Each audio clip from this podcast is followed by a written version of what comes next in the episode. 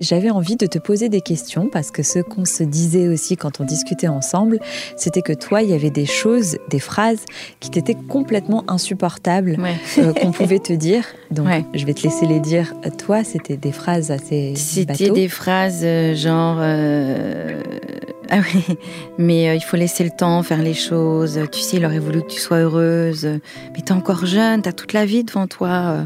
Il t'attend des belles choses, il faut que tu le laisses partir. Ouais, voilà, j'avais juste envie de dire ta gueule à toutes ces personnes. Ouais. Et qu'est-ce que tu penses qu'il faudrait dire quand on accompagne quelqu'un qui a vécu un drame pour être une ou un bon allié, justement? Il faut lui laisser le temps de vivre les choses comme il a envie de les vivre, je pense. Ouais. Et qu'est-ce que je pourrais lui dire euh, Sois fort. Ouais.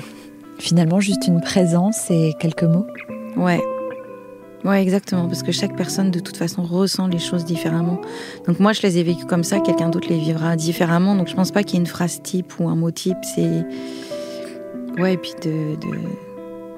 ça ira, ça va, finir par aller.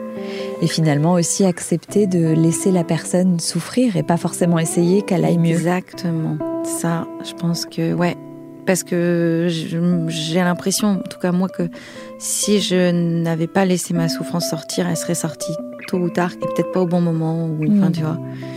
Je pense qu'il faut vivre ces émotions au moment où on en ressent le besoin. Au moins, fallait que, fallait que ça sorte.